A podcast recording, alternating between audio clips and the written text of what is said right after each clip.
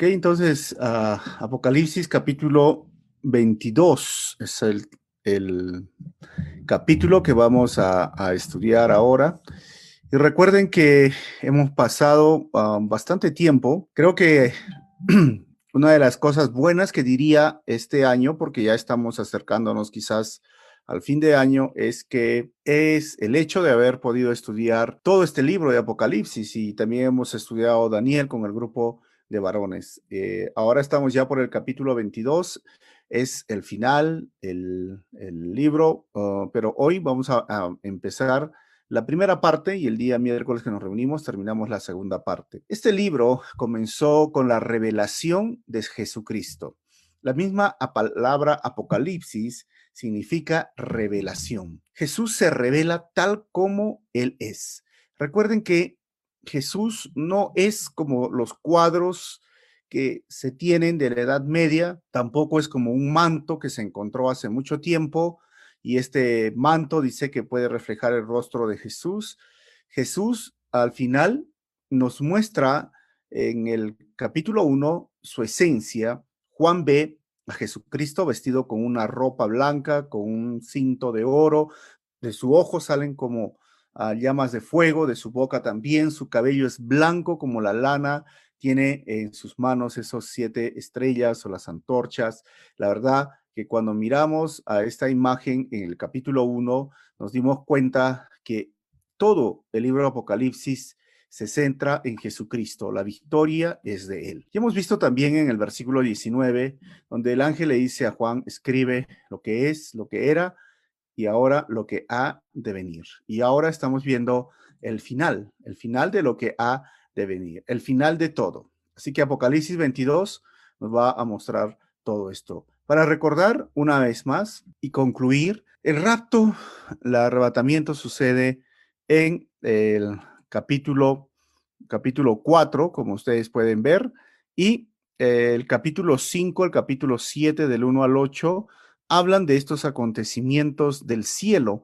Ya no vemos a la iglesia a partir del capítulo 4, porque en el capítulo 2 y el capítulo 3 la iglesia, hubo mensaje a siete iglesias. Después vemos que va a venir la tribulación en el capítulo 6 y el capítulo 11, el 1 al 4, al 14, y la abominación desoladora, la que enseña Daniel, va a suceder justo en el capítulo 8, versículo 1 al 5, que para nosotros sería los tres años y medio a partir de esos tres años y medio que viene de paz y tranquilidad, se rompe todo esto, ya se vieron los sellos, y entonces el capítulo 10, el capítulo 12, el capítulo 13 hablan sobre esta, este momento. Recuerden que Apocalipsis no está escrito de forma cronológica, pero nosotros estamos haciendo en este estudio tratando de ordenar. La gran tribulación sucede en el capítulo 8, 6 hasta el capítulo 9, 20 capítulo 11, versículo 15 al 19, y también del capítulo 15 y el capítulo 16. Todos esos acontecimientos lo puedes leer, así lo hemos estudiado, así está grabado. Y suceden e, eventos como lo que hemos visto en Apocalipsis 7, 9 al 17, Apocalipsis 14, 1 al 13, viene las bodas del Cordero, acá también es la caída de la Babilonia religiosa y la Babilonia comercial. Y las bodas del Cordero en el capítulo 19 que yo hemos estudiado y la segunda venida de Cristo nuestro Señor es en el capítulo 19, 11, 21, donde todo ojo lo verá. Hemos visto que la diferencia del arrebatamiento del rapto es que Jesús viene en las nubes y en la segunda venida Él pone los pies en el monte de los olivos, como claramente lo dijo también en el libro de Hechos y claramente lo dice en estos capítulos. Hay un cuadrado que hemos puesto acá, que hay una referencia del nacimiento de Cristo en el capítulo 12, 1 al 5, y que no encaja con todo esto, pues por eso lo hemos puesto aparte. Después viene el milenio, capítulo 20 del 1 al 20, y estamos ya nosotros en el capítulo 22. Por eso, el juicio del trono, blanco hemos visto el capítulo 20 del 11 al 15, y el capítulo 21 hemos visto la nueva Jerusalén hasta el capítulo 22, 1 al 4, que eso es lo que vamos a estudiar hoy, y luego viene la conclusión y el final de todo. Cuando hemos hablado de las 70 semanas de Daniel, estamos haciendo un repaso para poder recordar todo lo que hemos visto. Ya sucedió el primer templo, el segundo templo en las 69 semanas que vienen a ser 483 años. Hemos visto que el año 396 la reconstrucción de Jerusalén fue completada y Jesús viene después de ese intervalo y el año 33 el Mesías es cortado según Daniel capítulo 9, 26 la primera parte de ese versículo. Entonces, pero las 70 semanas son 70 por 7, que son 490 años. Sucede un intervalo, viene la época de la iglesia, y luego ah, aquí es donde viene el arrebatamiento, y sucede las 70 semanas o la última semana de las 70 semanas, porque sucedieron 483, faltaba 7 años, y eso lo hemos visto, ¿no? Al final, ya el Mesías regresa por segunda vez, según Daniel 9:24, y la abominación desoladora lo dice en Daniel 9:27. Todo eso está grabado, solo recuerden que esto es la etapa de la gran tribulación y estamos al final. El Señor ya hay las bodas del Cordero, ya Cristo vino, ya venció y ahora estamos en este tiempo. que es? Vamos a ver ahora un poquito más del 1 al 4, el interior de la Nueva Jerusalén. Juan aproximadamente eh, en este tiempo, ah, tiene más de 100 años, está eh, en la isla de Patmos y ahí es donde él recibe la revelación. Juan es un testigo de todo lo que es, ha, hecho el ministerio nuestro Señor. Y el ángel le muestra esta ciudad que podríamos decir como la nueva Jerusalén, conforme a la manera que se imaginaba Juan pero tiene mucho que ver respecto a otros temas. Bueno, vamos a ver entonces el interior de la Nueva Jerusalén. Del versículo 1 o la primera parte vamos a ver un río que corre desde el trono de Dios. El número 2, el versículo 2, vamos a ver el árbol de la vida. Y el versículo 3 al 5, cómo serán y qué harán ahora los santos. Es muy importante recordar todo lo que estamos estudiando. Como les dije, es una parte importante para nosotros entender que ah, nada de lo que de lo que nosotros hoy tenemos, nada de lo que la vida, no sé cómo le diríamos, material o terrenal, se esté juntando.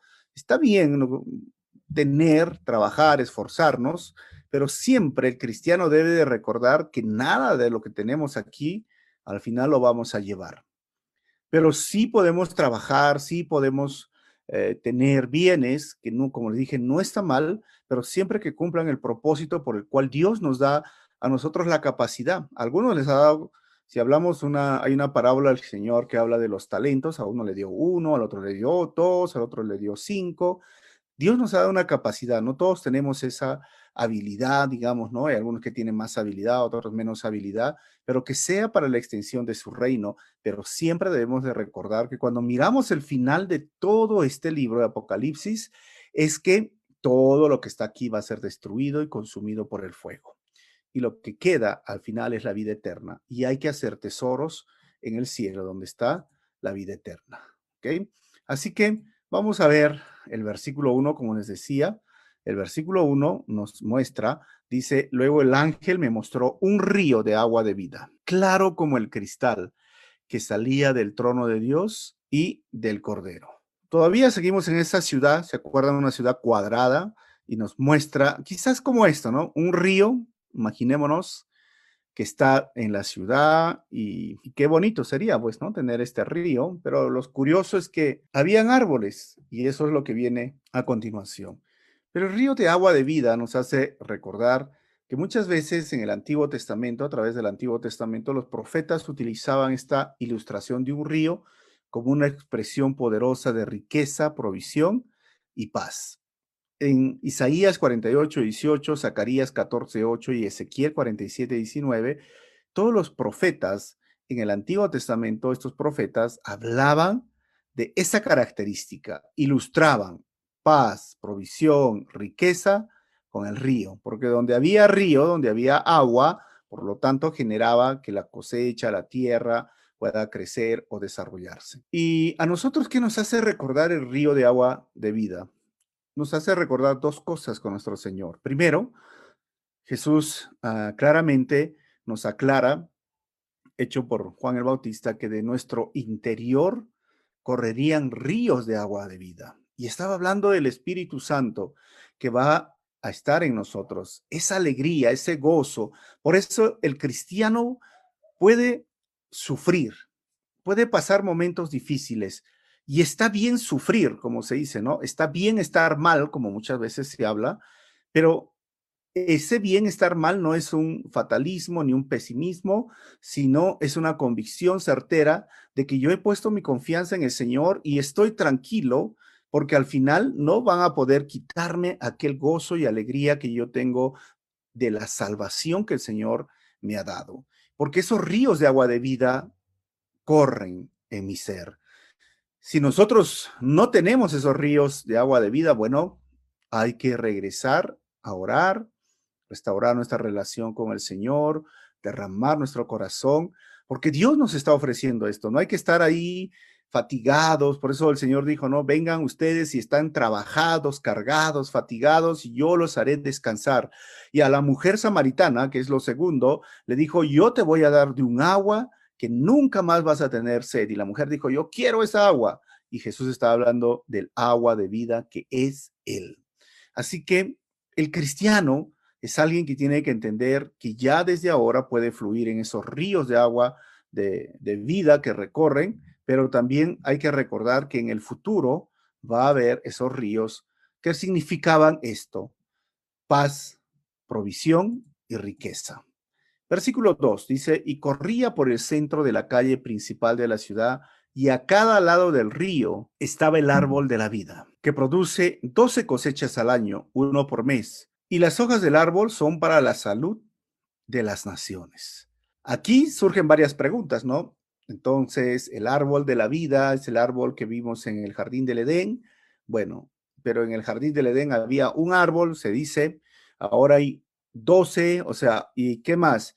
Eh, las hojas son salud, pero si se supone que ya estamos en el cielo, ¿por qué deberíamos buscar salud? ¿Por qué deberíamos estar buscando? Se supone que no hay enfermedad. Bueno, vamos a ver primeramente y analizar este texto. A cada lado del río estaba el árbol de la vida que produce 12 cosechas al año, una por mes. Entonces, ¿de qué se está hablando? Si miramos, si tenemos una imagen, esto sería, ¿no? Si ustedes pueden ver el río que está acá, las calles de oro, las casas de oro, no sé si imaginamos, y los árboles acá, a cada lado de río. Como les dije, podemos especular. No sabemos a, a ciencia cierta si esto, esta figura va a ser, pero vamos a imaginarnos y nos va a gustar imaginarnos. Cuando dice que produce 12 cosechas al año, tenemos que regresar un poquito a Génesis capítulo 2, versículo 9. Dice, Dios el Señor hizo que creciera toda clase de árboles hermosos, los cuales daban frutos buenos y apetecibles, en medio del jardín hizo crecer el árbol de la vida y también el árbol del conocimiento del bien y del mal. ¿Cuál era la característica de este árbol de la vida? Pues era como que le daba este longevidad, diríamos, ¿no? Eternidad, o que pasen los años, los años, los años y no muera fácilmente. Cuando miramos el relato en el libro de Génesis, los primeros hombres como Adán, por ejemplo, 930 años, si no me equivoco, aproximadamente, o sea, casi mil años. ¿Te imaginas una vida de casi mil años? Dios mío, ¿no? Si acá en 80 algunos ya están ya aburridos de su vida y dice, ah, qué pesada la vida. Pero el vigor que tenían a los 100, a los 200, tranquilo, tenían sus hijos, amigos, familia, este Matusalén, Enoja, así había muchas personas que tuvieron cientos de años. Pero el Señor, y eso que fue que, que el Señor al final por la maldad cortó la edad del ser humano, pero está hablando de tener este árbol al final por la vida eterna para nosotros, que se le quitó, se le privó y ahora lo vemos en el cielo, en ese lugar. Y cuando dice que las hojas del árbol son para la salud de las naciones, surge esa pregunta, ¿no? ¿Por qué será necesario que se sanen las naciones si el mal ya no existe? Juan se refiere a Ezequiel 47:12. Primero, donde el agua que salía del templo producía árboles con hojas curativas. Si van a Ezequiel, van a ver que ve a una Jerusalén así, diferente, con árboles. Y la palabra sanidad, que se usa acá salud o sanidad para las naciones, en el griego es la palabra serapeia, que al final debe entenderse aquí como mantener y promover salud y no para curar enfermedad. Entonces es algo diferente. Mantiene y promueve la salud o el vigor, no sé, en ese sentido, pero no cura enfermedades, o sea, no va a haber enfermedades. Entonces hay que entender bien la palabra en el contexto que se está diciendo porque sí, va a haber esos momentos en el cual nosotros tenemos. Hay muchas cosas que cuando leemos Apocalipsis y hemos venido estudiando, quedan como, bueno, simplemente dejar el asunto de fondo y no tratar de explicar lo inexplicable o especular o caer en cosas que a veces no lo dicen, pero sí podemos recordar algo, no va a haber enfermedad, no hay mal, pero sí debe de mantenerse eh, y promoverse la salud. Y este árbol va a cumplir esa función que son para la salud de las naciones, hojas del árbol, y va a producir 12 frutos, 12 cosechas. También tenemos que ver la alegoría que, que tiene la escritura apocalíptica, ¿no? Siempre que se hablaba de árbol, se hablaba de vida, porque los árboles crecían donde había agua y el agua, como les dije hace un momento, proveía esa vida o esa paz, esa tranquilidad. Así que nos queda esto, entender y creer simplemente cómo podemos imaginarnos. Y el día que vamos a llegar, Señor, diremos, wow, ahora entiendo todo, ¿no? Por eso Pablo decía, en parte conocemos y en parte profetizamos. Versículo 3. ¿Cómo serán y qué harán los santos? Ya no habrá maldición. El trono de Dios y el Cordero estarán en la ciudad y sus siervos lo adorarán. Este va a ser el momento donde todos vamos a estar. ¿Y de qué maldición está hablando? Bueno, recuerden que la tierra, el ser humano, está bajo maldición. Pablo dice que la creación misma, misma gime como si tuviera dolores de parto esperando el día que se le quite esa maldición. Y obviamente hemos visto que va a haber un cielo nuevo, una tierra nueva, pero este es el final. Ya no hay maldición sobre la creación, pero también sobre nosotros, sobre el ser humano. Y eso es porque al final es Dios quien logra este triunfo, o sea, es Jesús nuestro Señor quien logra este triunfo. Significa al final que nada maldito estará en la presencia de Dios, como dice, ya no habrá maldición, eso cumple esa profecía de Zacarías 14:11, donde ve a Jerusalén reverdeciendo, nueva, una nueva Jerusalén, ya Jerusalén. La tierra fue maldita, recuerden. ¿Cuándo? Vamos a ver Génesis capítulo 3, versículo 18. La tierra te producirá cardos y espinas y comerás hierbas silvestres. Y el 19, te ganarás el pan con el sudor de tu frente hasta que vuelvas a la misma tierra de la cual fuiste sacado, porque polvo eres y al polvo volverás. Así que esta es la maldición sobre la tierra y se va a quitar para toda la creación. ¿Y quiénes son al final los que le adorarán? Pues Mateo 5, 8 dice, dichosos los de corazón limpio, porque ellos verán a Dios. nosotros, todos los santos, vamos a estar ahí adorando al Señor. También es bueno leer lo que dice Isaías 65, del 17 al 21, hablando sobre esta nueva Jerusalén y todo lo que va a suceder. 17 dice, presten atención que estoy por crear un cielo nuevo y una tierra nueva. No volverán a mencionarse las cosas pasadas ni se traerán a la memoria.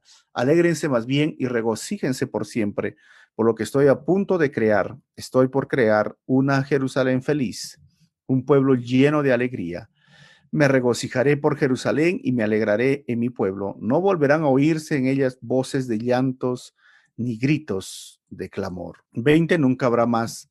En ella niños que vivan pocos días ni ancianos que no completen sus años.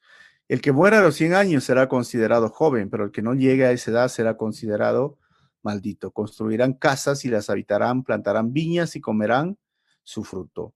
Ahora, cuando leemos esta escritura, te dirán, pero esto está hablando un poco diferente. Sí, Sí, porque lo que yo estoy mostrando es la perspectiva escatológica que tenían los judíos, o sea, de un final donde las cosas se iban a recomponer o restaurar o volver a estar en la misma relación que en el principio. Porque aún así, la tierra siendo maldita, y por eso que produce carnos y, cardos y espinas, y por eso es que hoy estamos viviendo de esta forma, con ese trabajo duro, forzado, Aún así, nuestra vida también ha sido ah, maldecida, diríamos, con el pecado porque el pecado entró por un hombre y ha, pasado a todos los hombres, y cuando venimos a Cristo, todavía sufrimos el efecto de ese viejo Adán que está en nosotros. Por eso Pablo podía decir, al final termino haciendo lo que no quiero, aunque con mi mente, mi deseo quiero hacerlo bueno, termino haciendo lo que no quiero. Y él decía, miserable de mí, ¿quién me librará de este cuerpo? O sea, cuando hemos nacido de nuevo, ha nacido nuestro espíritu, pero esa herencia pecaminosa, esa maldición que cayó de la condenación eterna para el ser humano todavía causa ese efecto, pero, en es, pero al final no va a haber nada, nada, ni nadie va a, a pasar por esto. Y eso es lo que decía la escritura apocalíptica en el libro de Isaías también, hablando de un futuro. Versículo 4, lo verán cara a cara y llevarán su nombre en la frente. En el Antiguo Testamento, hermanos, Ver el rostro de Dios significaba la muerte. Recuerden que en Éxodo 33, 20, a Moisés no le fue permitido ver su rostro. Pero el llevar su nombre en la frente, nosotros estaremos identificados con él. Qué bonito este momento, ¿no? Si antes ni hasta el día de hoy, dice la Biblia, a Dios nadie lo ha visto. Nadie, nadie, nadie. Un poquito le permitió ver su gloria y su rostro de, de Moisés quedó blanco, blanco, blanco, blanco, pero se fue desvaneciendo. Y aquel que lo podía ver iba a morir, porque somos pecadores, porque estamos bajo esa maldición que es la, eh, la herencia pecaminosa. Pero en ese día le vamos a ver cara a cara. ¿Te imaginas? Vamos a estar con él y al final va a ponerse un sello en nuestra frente. O sea, vamos a hacer esa pertenencia real. Mientras hemos visto un sello del maligno, hoy vamos a ver un sello en la, su nombre va a estar puesto en nuestra frente como su propiedad privada. Esto es algo maravilloso. Versículo 5, ya no habrá noche, no necesitarán luz de lámpara ni de sol, porque el Señor Dios los alumbrará y reinarán por los siglos de los siglos. Esto ya lo hemos visto, recuerdan que que realmente energía existe sin necesidad de la luz eléctrica, porque algunos piensan, dicen, no, la luz eléctrica. Bueno, aún la onda, las ondas cortas, las ondas largas, aún los celulares y todo esto funciona con un tipo de energía o de, se le llama luz. Y aún existe luz ultravioleta, luz infrarroja, son luz Entonces, al final, nuestro Señor es la fuente de energía. Él nos va a alumbrar y no vamos a necesitar de todo esto. Una ciudad que no hay día ni noche, imagínense. Qué bonito, ¿no? Algunos dirán, pero ¿y a qué hora descansamos? Pero si vamos a tener un cuerpo diferente, hermano, ya no estás pensando en el sueño, ¿no? ¿Y a qué hora comemos? Nada, ni esas cosas, ya estamos en el cielo. Entonces, haciendo un pequeño resumen, no más maldición y la restauración perfecta, vamos a ver que el trono está en medio de ellos, porque ya no hay más maldición. ¿Eso qué significa? Administración perfecta.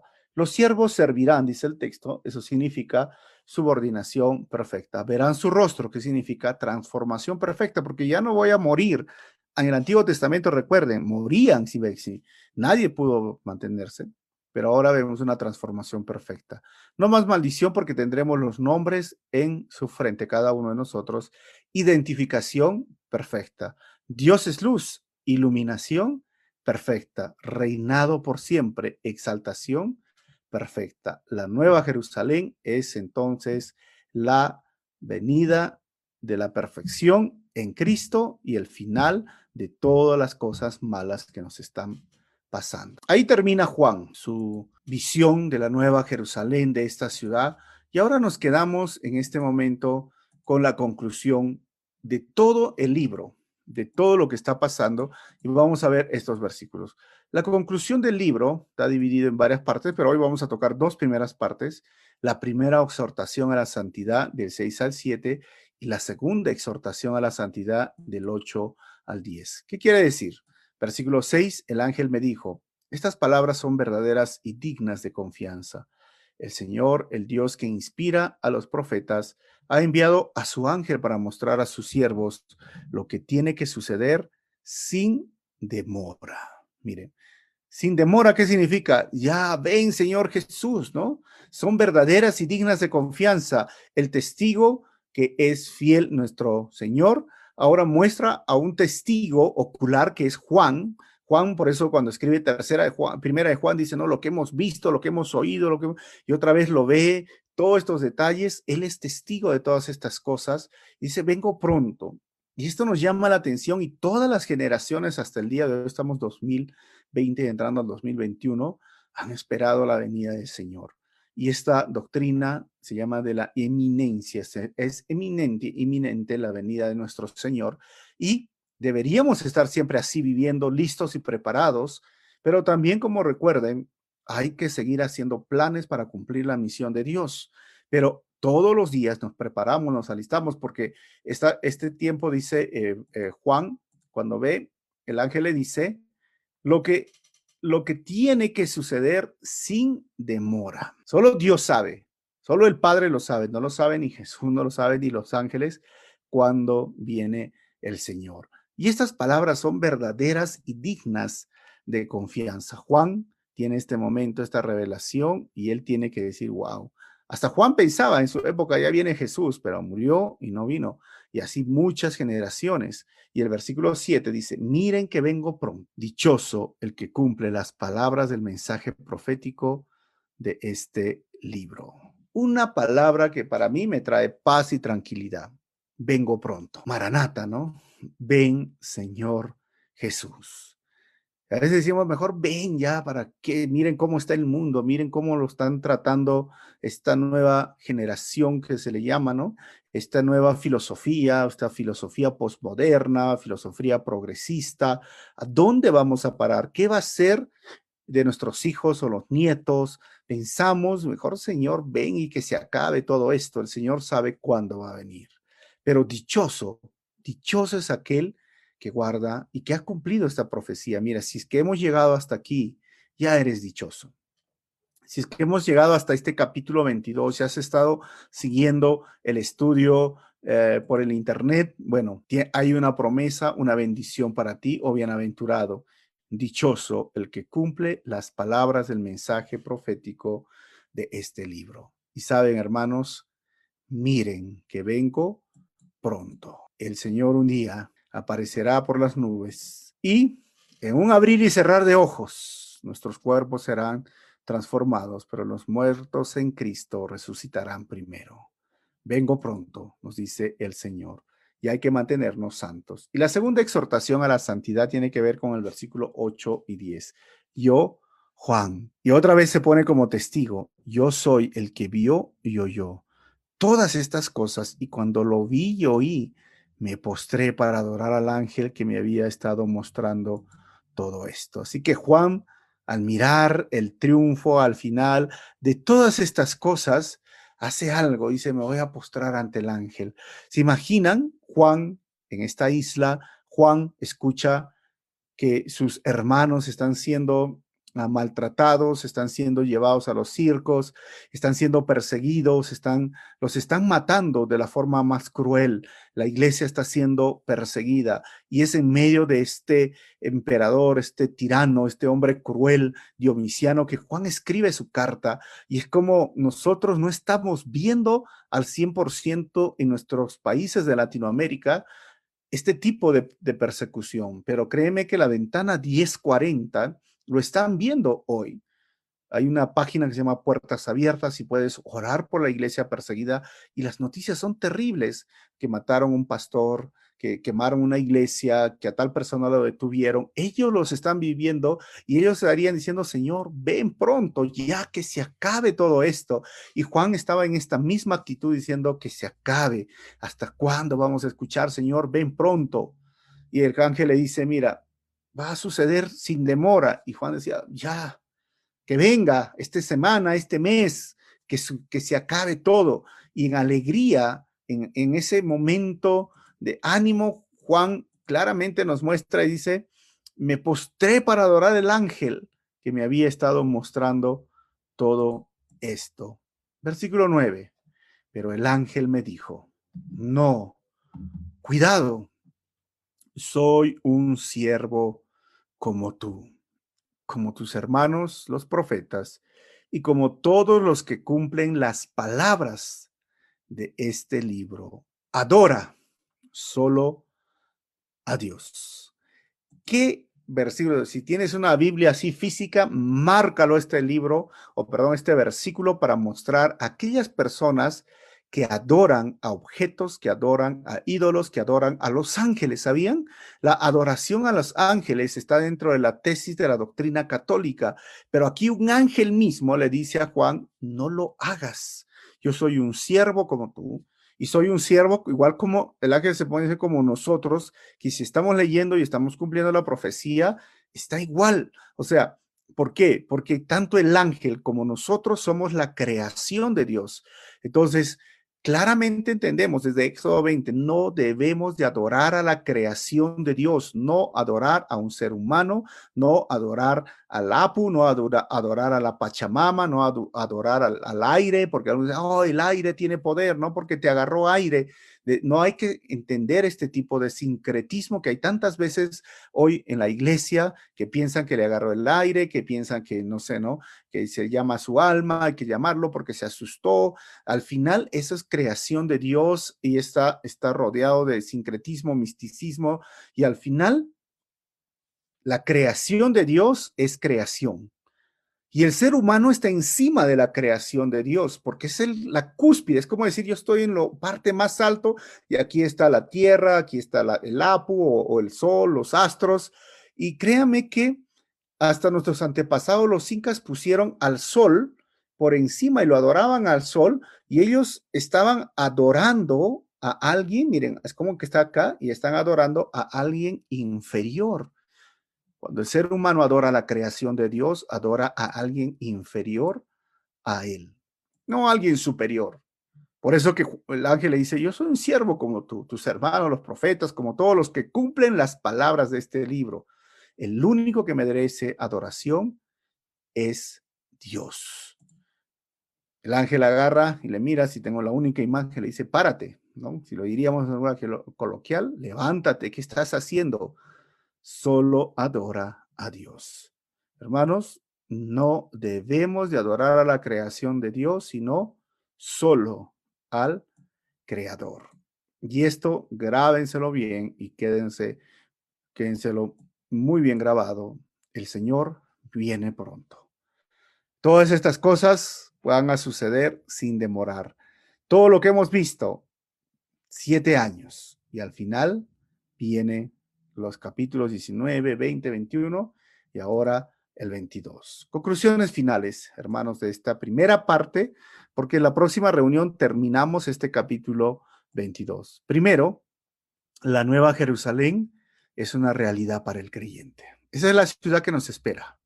Así que recuérdenlo muy bien. Y número dos, al final de todo ya no habrá maldición. Al contrario, va a haber bendición. Al contrario, vamos a tener ese río de agua en medio de la ciudad. Esos árboles de vida van a estar ahí. Y tercero, solo se debe de arrodillar ante Dios y no a ángeles, seres humanos o ídolos. Recuérdalo muy, recuerden muy bien esto, hermanos, que solo se debe de adorar a Dios, no a seres humanos, no a la creación, no a ídolos, no a ángeles.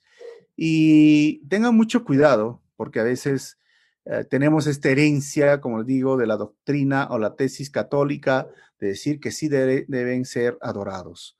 Eso es una ofensa contra Dios. La Biblia llama que es abominación a Él y solamente debemos adorar al Señor. Vamos a terminar con una oración. Señor, te damos gracias en este momento. Gracias por tu palabra. Gracias, Señor, porque nos permites estudiar versículo por versículo y estamos llegando al final. Y qué alegría, qué paz, qué tranquilidad, Señor, porque claramente, como hemos visto en el capítulo 1, es bienaventurado el que lee y guarda las palabras de... Te damos gracias, Señor, por este tiempo tan especial y gracias también a ti que sabemos que al final de todo eres tú quien tiene el control y nada se escapa de tus manos. La maldad tiene un final. La maldición que estamos enfrentando tiene un final. Y en ti hay bendición, en ti, Señor, nos espera una vida eterna que estaremos, Señor, disfrutando. Y si tenemos más preguntas respecto a este libro, creo que va a haber suficiente tiempo en la eternidad para seguir preguntando y aprendiendo sobre ti, Señor. Gracias por todo esto. En tu nombre oramos así. Amén.